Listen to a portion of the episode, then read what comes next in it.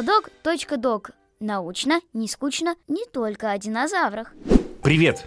Это Диплодок.док.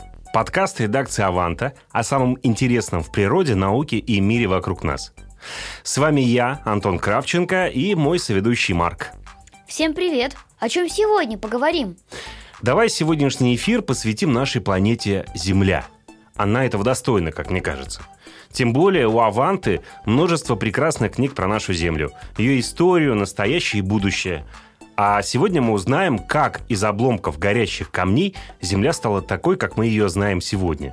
Живой, неповторимой и очень красивой.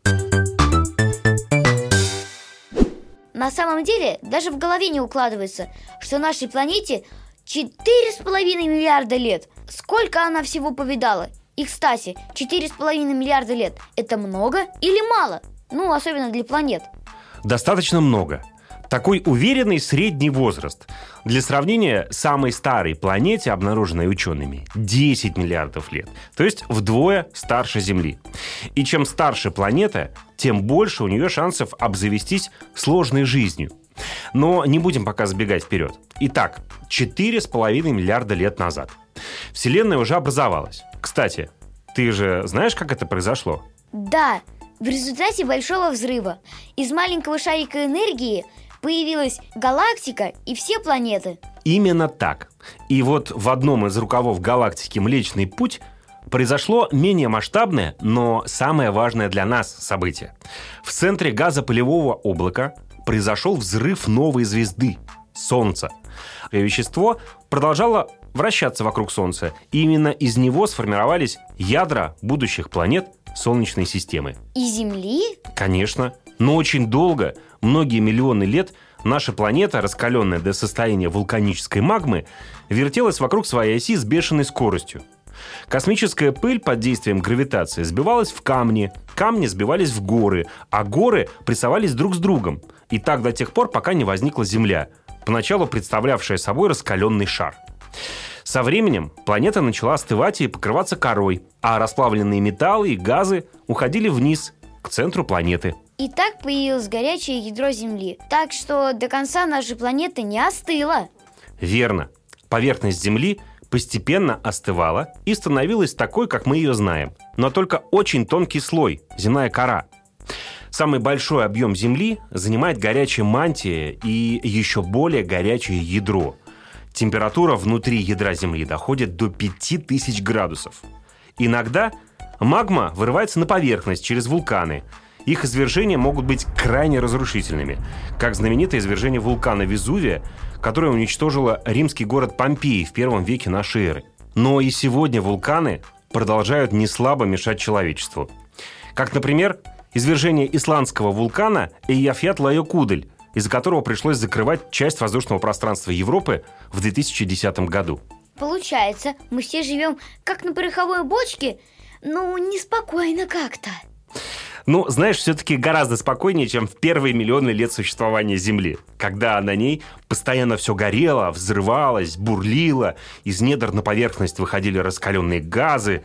Так мало всего этого. Бедная молодая планета еще и постоянно подвергалась обстрелу с воздуха. На нее постоянно обрушивались разные небесные тела, обломки, гигантские метеориты. А однажды наша Земля даже столкнулась с другой молодой планетой – Теей. Вот это бабахнуло, наверное. Да, хорошо так бабахнуло. Последствия этого бабаха мы можем до сих пор наблюдать каждую ночь. Догадываешься, о чем я? О Луне? Правильно. Луна образовалась из частей Земли, выброшенных на орбиту в результате столкновения. Кстати, раньше Луна была намного ближе к Земле, чем сегодня. Примерно в 20 раз ближе. Ого, наверное, пол неба закрывала. Да, но и не только это. Сила ее тяготения вызывала на Земле огромные волны и торнадо, сильнее любого современного урагана. Подожди, подожди. А откуда взялись волны, вода? Только что ведь была раскаленная магма. А вот здесь мы начинаем подбираться к самому интересному. Ученые считают, что падающие на Землю кометы приносили с собой лед, воду, водяной пар, которые за миллионы лет образовали гигантский океан. Вот как раз тогда вода и остудила поверхность Земли до 70-80 градусов Цельсия, и начала образовываться твердая кора. И знаешь, почему появление на Земле воды по-настоящему эпохальное событие? В воде зародилась жизнь? Правильно. Без воды не было бы и жизни на Земле. А еще поразительно то, что вся вода, которая сейчас есть на Земле, это та самая древняя вода с метеоритов. Каждому глотку, каждой луже на самом деле миллиарды лет. Ого! То есть, когда я пью чай с утра, я пью воду с метеоритов из далекого космоса? Так и есть. И чтобы добраться до твоей чашки, она прошла огромный, просто невообразимый путь. Но помимо воды, метеориты принесли на Землю еще кое-что. Растворяясь, метеориты высвобождали свои минералы, углерод и простейшие белки, аминокислоты. Все эти химические вещества варились на дне океана в своеобразном бульоне, пока однажды они не соединились в первую живую клетку. Так на Земле появились простейшие микроорганизмы. И все мы являемся далекими потомками этих первых одноклеточных микроорганизмов. Если вообразить всю историю Земли в виде огромных часов, то все более или менее знакомые и понятные нам формы жизни, от трилобитов, моллюсков и членистоногих до динозавров, животных и нас с тобой, появились за несколько часов до полуночи. Этот момент внезапного бурного расцвета разных жизненных форм ученые называют кимбрийским взрывом. А почему он вдруг произошел, этот кимбрийский взрыв? Единой теории нет. Есть разные версии.